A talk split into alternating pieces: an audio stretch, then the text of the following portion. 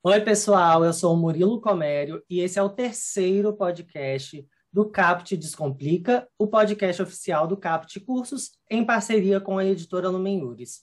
Primeiramente, eu preciso ressaltar que nós já alcançamos mil visualizações no YouTube em, em apenas duas semanas e eu preciso agradecer muito a audiência, o apoio de todos.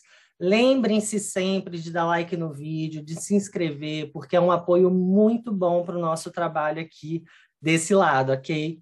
No primeiro podcast, nós tratamos a respeito da dúvida de muitos examinandos sobre como escolher a área da segunda fase da OAB. No segundo podcast, nós abordamos um tema que está super em alta, que é o tema do marketing jurídico. E eu deixo os cards aqui em cima para quem quiser uh, assistir os vídeos. Lembrando que nós também estamos no Spotify. E hoje nós avançamos com o tema que envolve o direito e a tecnologia, em especial a jurimetria, a inteligência artificial e o direito. E claro que, novamente, eu estou muito bem acompanhado. Nós contamos com a presença fixa da Larissa Rodrigues, que é de Brasília, mestre em Direito pela Universidade de Coimbra, graduada em Direito pelo Centro Universitário Brasília, advogada e professora. Olá, Murilo, que prazer estar aqui. Fiquei muito feliz que você trouxe essa informação da quantidade de visualizações. É realmente, de novo, sempre será uma honra poder estar compondo esse projeto junto com você. E hoje poder falar desse tema que está tão em alta, mas ainda é um tema que é muito desconhecido no dia a dia da advocacia, dos jovens advogados, dos advogados e advogadas que já estão aí há mais tempo na praça, no trabalho. E, novamente, vai ser um prazer poder estar aqui ao seu lado e ao lado da Tainá também. É um dia de muito conteúdo e muito aprendizado. Eu estou muito curioso para aprender sobre esse tema. Também está aqui presente a minha grande amiga Tainá Guiar Junquilho. Tainá é advogada, atualmente é Customer Success Nelway, chique, né? Formada pela Faculdade de Direito de Vitória, doutoranda em Direito pela UNB, mestre em Direito pela Universidade Federal do Espírito Santo, professora do IDP, participou como bolsista do projeto Vitor de aplicação da inteligência artificial ao STF, autora de diversos artigos científicos e uma observação importante que eu não posso deixar passar, a Tainá é coautora, junto comigo, do livro Direito e Tecnologia, um debate multidisciplinar, que será lançado no começo do mês de agosto pela editora Lumen Uris. Nós estamos muito felizes e muito ansiosos por divulgar esse trabalho que nós dedicamos tanto tempo e organizamos com tanto carinho. Inclusive, nós temos dois eventos de lançamentos em agosto de 2021. Tainá, seja muito bem-vinda, estou muito feliz com a sua presença aqui. A honra é toda minha, Murilo, Larissa, é, estar aqui gravando esse episódio do Caput Descomplica, é, que já nasceu, né? Pelo que vocês comentaram, então, que já nasceu é, um podcast de sucesso. Eu, é, agora com a pandemia, tenho escutado muitos podcasts e acho interessantíssima essa iniciativa. Parabenizo vocês, a honra é toda minha. Tá. Antes da gente começar, eu queria dizer que eu vou deixar na descrição do vídeo o link para inscrição no evento de lançamento do nosso livro, que é um evento em parceria com a OAB do Espírito Santo, Legal Hackers e Capt Cursos. Tainá, e já adentrando um pouquinho no tema, nós sabemos que é preciso reforçar é, que muito se fala sobre a quarta revolução industrial, que é como se fosse um desenvolvimento da terceira, né? A tecnologia, ela evoluiu tanto e ela entrou tanto nas nossas vidas que nós temos dificuldade de diferenciar as dimensões física, biológica e digital. E os produtos da quarta revolução industrial são hiperconexão, inteligência artificial, big data, velocidade sem fronteiras e também as incertezas. Ao longo dos anos, nós notamos a transformação rápida alcançada pelo desenvolvimento tecnológico, com profundas transformações na sociedade em um curto espaço de tempo, de forma muito mais rápida e exponencial do que antigamente. Isso ocorreu também com o início da pandemia, com a potencialização ainda maior do uso da tecnologia no trabalho e na produ da produção e também no processo. E nesse contexto, o direito acaba por ter essa finalidade de apresentar as normas de conduta, mas é difícil prever o que pode acontecer com determinada novidade e a sua regulamentação. Então, o direito ele precisa se atualizar e providenciar respostas rápidas para cada novidade que o avanço tecnológico trouxer, respaldando e protegendo garantias e direitos. Então, Tainá, eu já começo te perguntando o que é a jurimetria e a inteligência artificial, de que forma elas impactam no direito, no dia a dia do advogado e do Poder Judiciário. E eu aproveito também para perguntar sobre a sua trajetória. Eu vejo que você é advogada, pelo seu currículo que eu comentei, mas também é Customer Success. E é interessante que nós aqui, os nossos ouvintes, entendam o que é isso e o que tem a ver com o nosso tema de hoje. Obrigada pela pergunta, Murilo. Bom, é, você fez aí várias perguntas interessantes, então eu vou responder a moda Jack, né, por partes. É, a, e começando de trás para frente, talvez, eu acho que é mais interessante. É, por quê? Porque a, é, a minha trajetória tem muito a ver com o tema que eu atualmente pesquiso no doutorado, que é a inteligência artificial.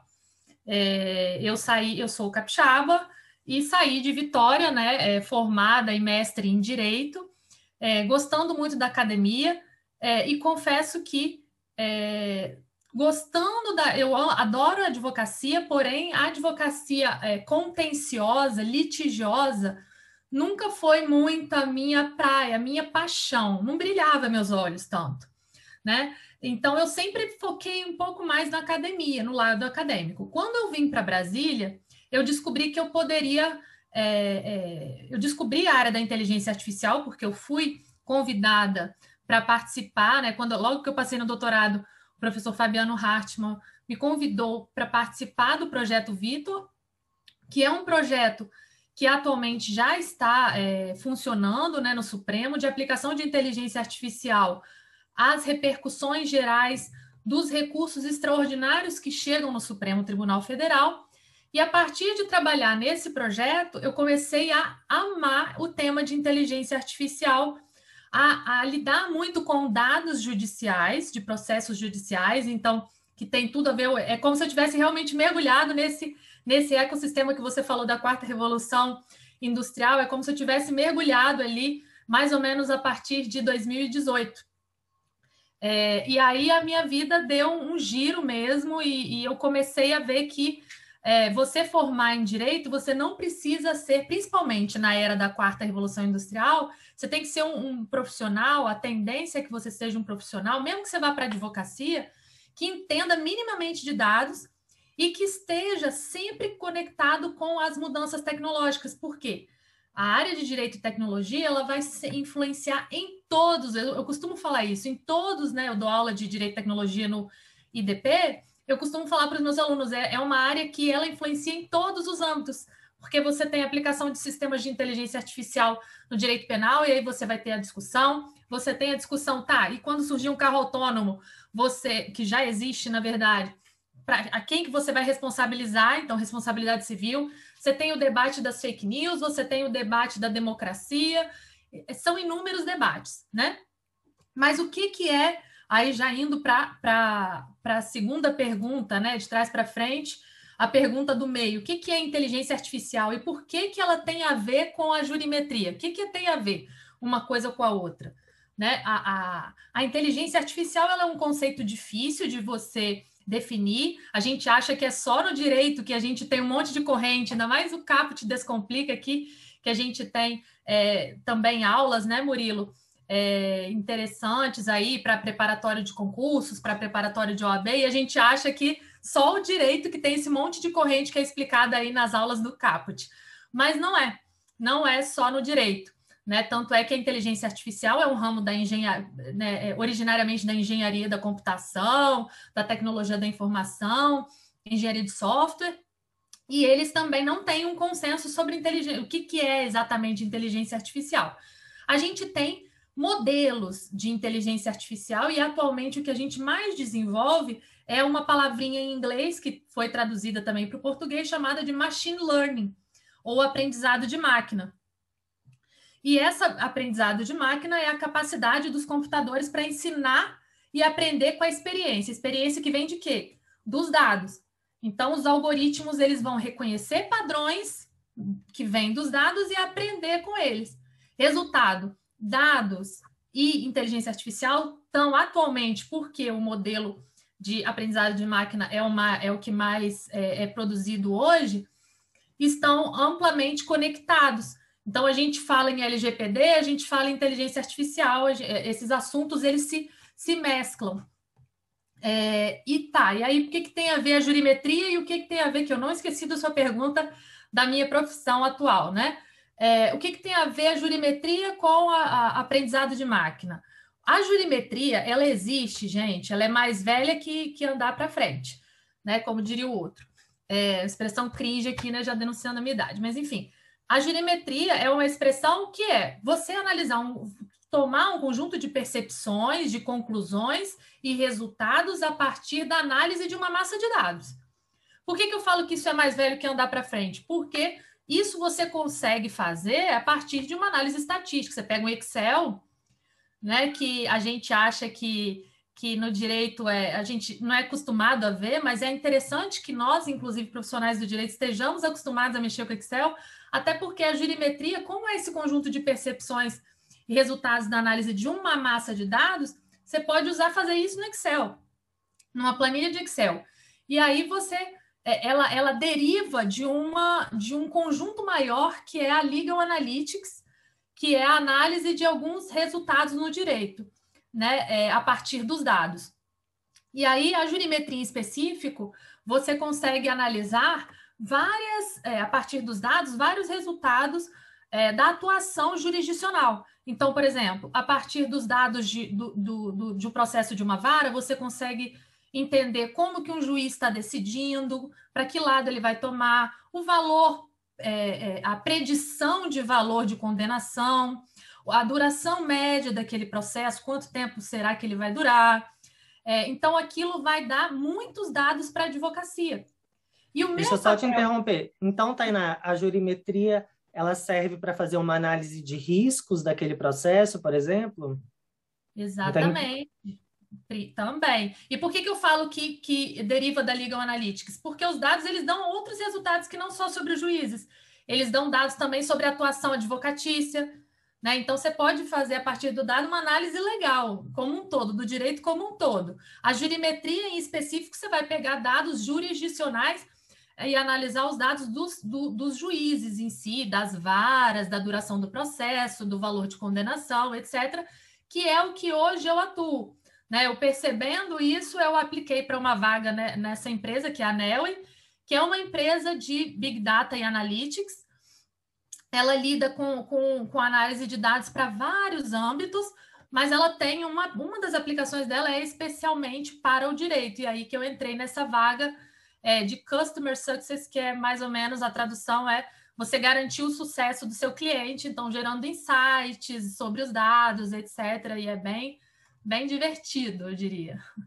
Mas só para vocês terem uma ideia, né? O, público que está assistindo aqui, o Caput Descomplica, ouvindo, é, que, que formar em direito hoje já não é mais, ah, eu só tenho a, a, a opção de ou ir para a advocacia ou ir para um concurso. Você tem um universo, todo um universo de possibilidades dentro do direito, principalmente agora a partir da quarta revolução industrial.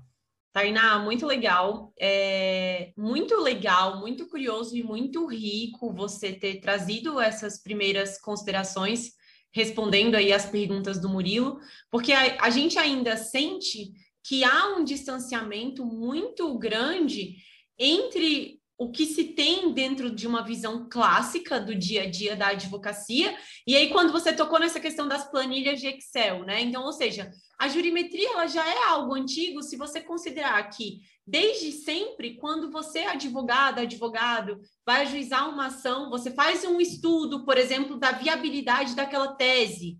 Né? Como o tribunal tem recebido a primeira instância, a segunda instância, os tribunais superiores. Então, ainda que intuitivamente e sem uma base é, tecnológica, sem uma ferramenta tecnológica consolidada. Então, você acha que essa é, a prática da, da jurimetria ela já vinha presente na, no dia a dia da advocacia, ainda que de maneira empírica e, e intuitiva?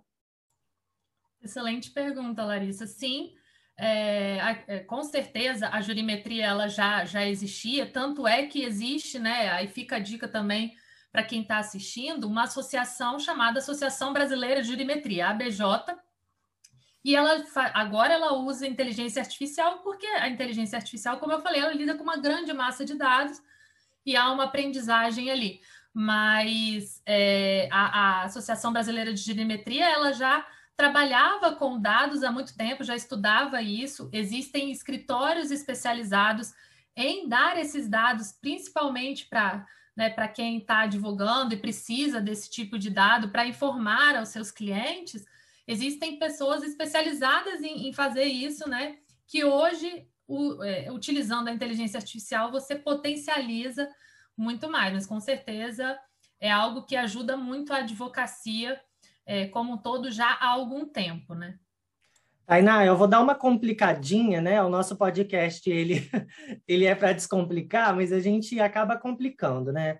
Eu atuo muito na área trabalhista, sou pesquisador da área do direito do trabalho, e eu me deparei com um acórdão do Tribunal Regional do Trabalho da Terceira Região, que é o TRT de Minas Gerais, recentemente, numa situação que eu estava fazendo uma busca a respeito da uberização do trabalho, que inclusive é um dos artigos de minha autoria que está no livro Direito e Tecnologia.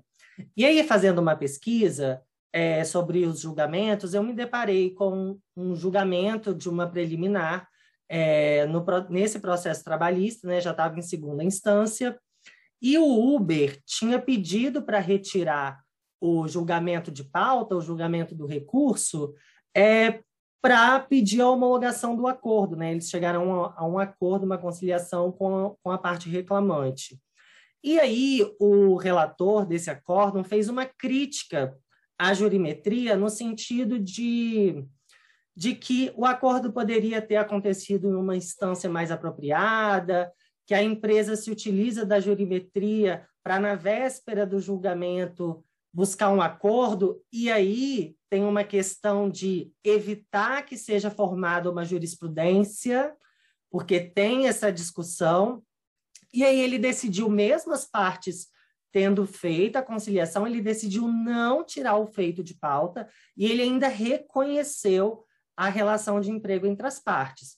Então, teve ali uma crítica, porque é, se percebeu que a Uber tinha essa conduta em outros processos, que acaba impedindo a formação de jurisprudência, e isso acontece mais quando eles percebem que determinado processo ou recurso está em alguma vara ou em algum, alguma turma do tribunal. Então, assim, é, a, a reflexão que eu deixo e a pergunta primeira, o que, que você acha disso, né? Mas também, é, se a jurimetria ela pode ser de acesso somente para uma parte do jurisdicionado, né? Assim, uma parte que tem um poder aquisitivo maior e talvez acaba colocando em desvantagem ali é, no processo a relação entre as partes. Eu queria saber a sua opinião com relação a isso, já complicando o tema, porque o podcast descomplica, mas a gente complica. É, não, vamos complicar para descomplicar. Como diria é, Tom Zé, eu estou te explicando para te confundir. Tainá, eu só esqueci de comentar que, na verdade, eu vi duas decisões com essa mesma preliminar, e não só no TRT do, de Minas Gerais, mas em outro tribunal também. É, eu, come, eu comentei, eu participei de um podcast, de um outro podcast na semana retrasada, Tecnopolítica, que eu também super recomendo, do Sérgio Amadeu, e, e eu estava falando exatamente isso. Eu sempre cito, Murilo fala, não, que um amigo meu, eu e um professor amigo meu, achamos tais decisões. É, mas, enfim, é, essa pergunta ela é complicada, mas para a gente realmente descomplicar, desossar ela aqui, né?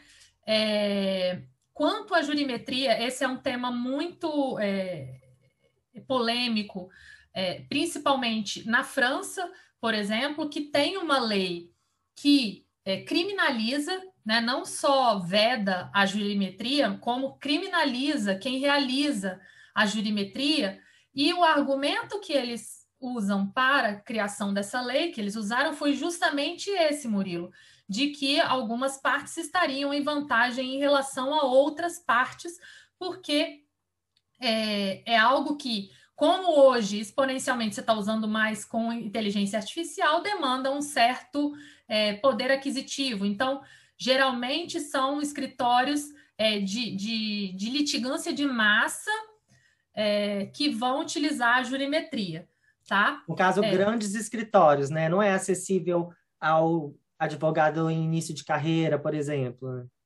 Né? Não, eu não diria isso. Eu diria que seria grandes escritórios no sentido de você pode ser um grande escritório, mas um escritório boutique, né?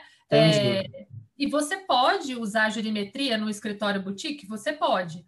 É, por quê? Porque é, você, como eu falei, você vai ter uma planilha de Excel, você consegue fazer e analisar as decisões pregressas. Mas o ideal é que seja usado para grandes escritórios. Por quê? Porque eles vão ter uma massa de dados para dar, para fornecer e que vai permitir realmente é, as empresas que desenvolvem inteligência artificial de fazer predições com mais pre precisão. Então, você consegue é, prever utilizando inteligência artificial. E isso é, gera um pouco mais de gasto, sim.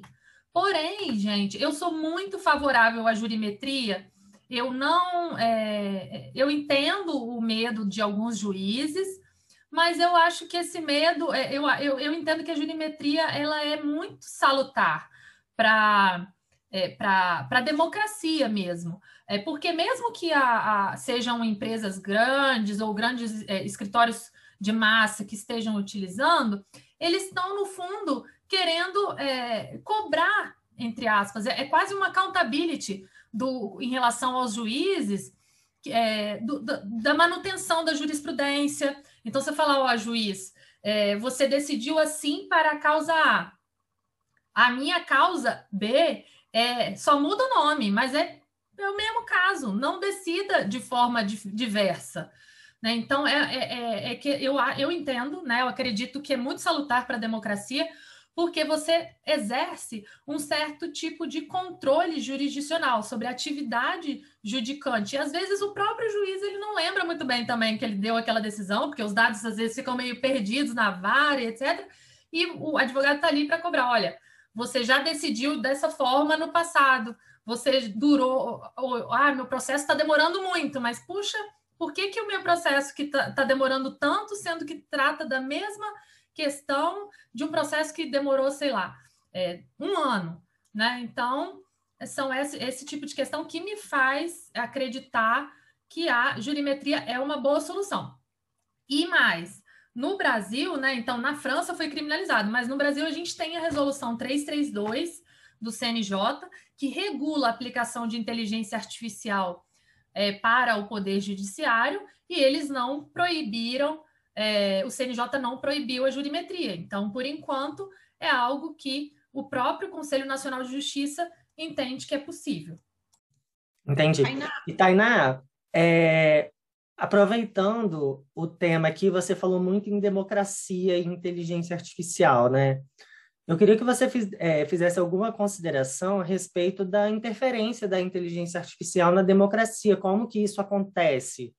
Assim, eu acho interessante você explicar essa parte para a gente poder entender de que forma que o nosso dia a dia ele é afetado pela inteligência artificial e como a gente tem que se preparar para isso, né? Estar apto para lidar com essas situações. Porque a gente vive num momento, igual eu comentei naquelas notas introdutórias, a gente vive um momento de extrema conexão, né? Conexão em redes sociais, conexão para assistir uma série no Netflix, e a gente se depara com, com um rastreamento dos nossos dados que nos remetem para leituras e para conteúdos com que a gente está acostumado a defender ou a procurar. Então, tem esse direcionamento. Então, eu queria que você falasse um pouquinho a respeito disso, para a gente poder uh, adentrar também de, é, nesse tema que é tão importante, levanta tantas dúvidas e também muita gente não conhece. Larissa, quer complementar a pergunta? Porque eu vi que você queria falar também. Não, eu ia só fazer uma pergunta dentro desse raciocínio que você apresentou para a gente sobre aonde se aplica, né, jurimetria, quem, quem são é, é, os detentores, digamos assim, né? Quem são as pessoas que podem se socorrer desses recursos? E aí eu queria que você pudesse falar um pouquinho como é que os advogados, as advogadas podem introduzir isso no dia a dia da advocacia, porque como eu disse, a impressão que eu tenho é que é, é um, algo ainda é, relativamente distante do dia a dia, né? Então, quando você, quando a gente ouve falar, então você ouve falar ah, grandes escritórios que se utilizam da jurimetria, e aí você vê a implementação da inteligência artificial no âmbito dos, dos tribunais, principalmente dos tribunais superiores. E aí eu queria que você fizesse um, só um comentário aí para os nossos ouvintes é, de repente dando uma dica, assim, como você recomendaria, como introduzir isso no dia a dia da advocacia e se é algo que está ao acesso tanto dos grandes escritórios e que advogam principalmente com a advocacia de massa, mas também para os escritórios boutique, que são aqueles escritórios menores, né, com expertise em causas muito específicas. Boa, então vou responder primeiro a Larissa e depois, ah, para variar, o Murilo também trazendo perguntas mais complexas. Então eu vou, vou responder primeiro a Larissa e depois a, a responda do Murilo. Para a gente fechar né, o assunto é, é, jurimetria. É, e Larissa, é, é muito boa essa pergunta, porque às vezes, de fato, a gente acha, quando a gente fala em é, principalmente em jurimetria, a gente, a gente entende, a gente acha que é algo que está muito distante, Inteligência artificial também, né? E aí, já conectando um pouco com a pergunta do Murilo, é algo que está em praticamente todas as aplicações do nosso dia a dia, é a inteligência artificial. A jurimetria, ela, ela, ela, assim, a inteligência artificial no direito também, ela pode ser aplicada para criar peças, para automatizar serviços, para acompanhamento processual, para sistemas preditivos, que é o caso da jurimetria para gerenciamento da, de informação. Então, tem muita aplicação, não só no mundo, no nosso cotidiano, quanto no direito. E a jurimetria, como eu falei, talvez a, a inteligência artificial ela exija assim um pouco mais de investimento, né? Principalmente porque é uma tecnologia que é, exige que você entregue uma massa grande de dados hoje em dia, porque os modelos que se utilizam, é, os modelos que são utilizados são mais de aprendizado de máquina, que exigem, né? Dados para esse aprendizado. Mas é aquilo que eu falei. A, a jurimetria ela é um estudo que pode ser realizado, é, é um estudo dos dados, então ela pode ser realizada por uma mera tabela né, que não precisa nem ser de Excel, pode ser por escrito mesmo. Você é cringe dos cringes, porque eu sempre falo que eu sou professora de Direito e Tecnologia, mas eu sempre ando com meu caderninho e eu amo livro de papel. Eu gosto de marcar texto, eu gosto de marcar, enfim.